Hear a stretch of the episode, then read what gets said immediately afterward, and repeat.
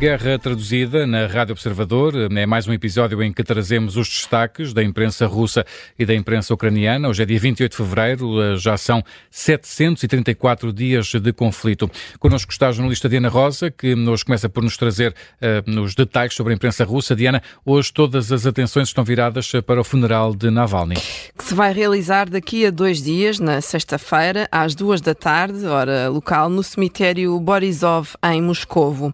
A notícia notícia está em manchete no jornal Medusa, que cita a informação avançada pela assessora de Navalny. As cerimónias fúnebres foram inicialmente planeadas para amanhã, o mesmo dia em que Vladimir Putin faz um discurso à nação no Parlamento russo. Por isso mesmo, a família do ativista não conseguiu arranjar ninguém que prestasse o serviço nesse mesmo dia. A cerimónia teve de ser adiada. Entretanto, Luís, tínhamos falado aqui uh, que a equipa de Navalny estava a tentar encontrar um espaço para realizar uma homenagem ao opositor de Putin, mas não foi possível, não conseguiram ser hum, recebidos por ninguém. Hum, e o tema fecha parte também, Diana, do discurso de Yulia Navalny, que foi hoje recebida no Parlamento Europeu. Ela que acredita que a despedida do marido não não vai ser pacífica. A mulher Navalny coloca a hipótese de haver detenções por parte da polícia russa a quem, a quem participe no funeral.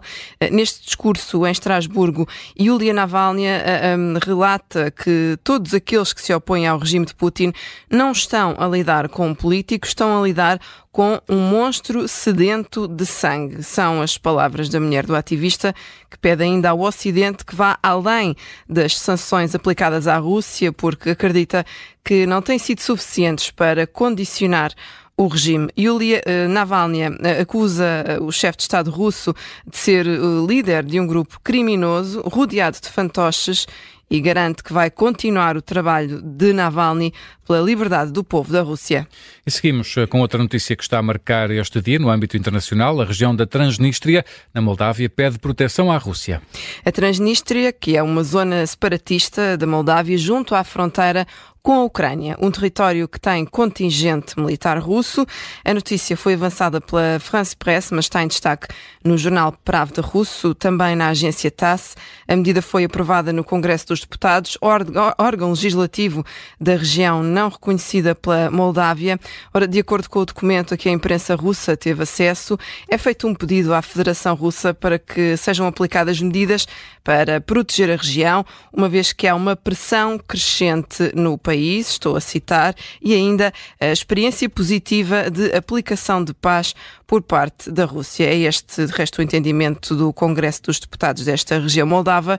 Esta medida é semelhante à que foi pedida pelas repúblicas separatistas ucranianas de Donetsk e Luhansk dias antes da invasão russa à Ucrânia. Hum, e vamos agora a outra notícia do jornal Medusa, que dá conta eh, de que houve um aumento acentuado dos depósitos bancários das famílias russas no ano passado, especialmente, Diana, em locais onde foi recrutada uma maior porcentagem de militares. Exatamente, Luís. E contas feitas, a quantidade de dinheiro que uma família Rússia tem em média no banco aumentou cerca de 20%. O Banco Central da Rússia diz que este aumento se deve ao crescimento da atividade económica e à subida de salários, mas as diferenças que se observam em várias regiões da Rússia apontam para uma explicação diferente. Diz o Medusa que se trata de salários de militares e pagamentos de indenizações a famílias de soldados que morreram ou ficaram feridos na guerra na Ucrânia. Para dar um exemplo, na República de Tuva, uma região a sul da Rússia, na fronteira com a Mongólia, o aumento médio foi de cerca de 45%, sendo que, Luís, esta é uma das regiões mais desfavorecidas da Rússia, onde quase um terço dos residentes vivem abaixo do limiar da pobreza. E vamos fechar este episódio com declarações da porta-voz do Ministério Russo dos Negócios Estrangeiros, que diz que Volodymyr Zelensky enfrenta um desastre na linha da frente. É uma notícia que está em destaque na página da agência TASS. Maria Zakharova afirma que a situação das tropas ucranianas é desastrosa.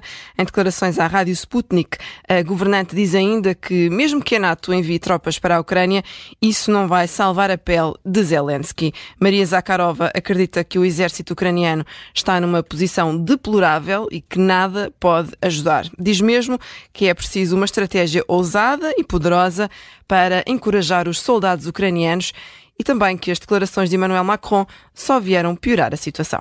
Fica por aqui este episódio da Guerra Traduzida. Voltamos já a seguir com o que diz a imprensa ucraniana.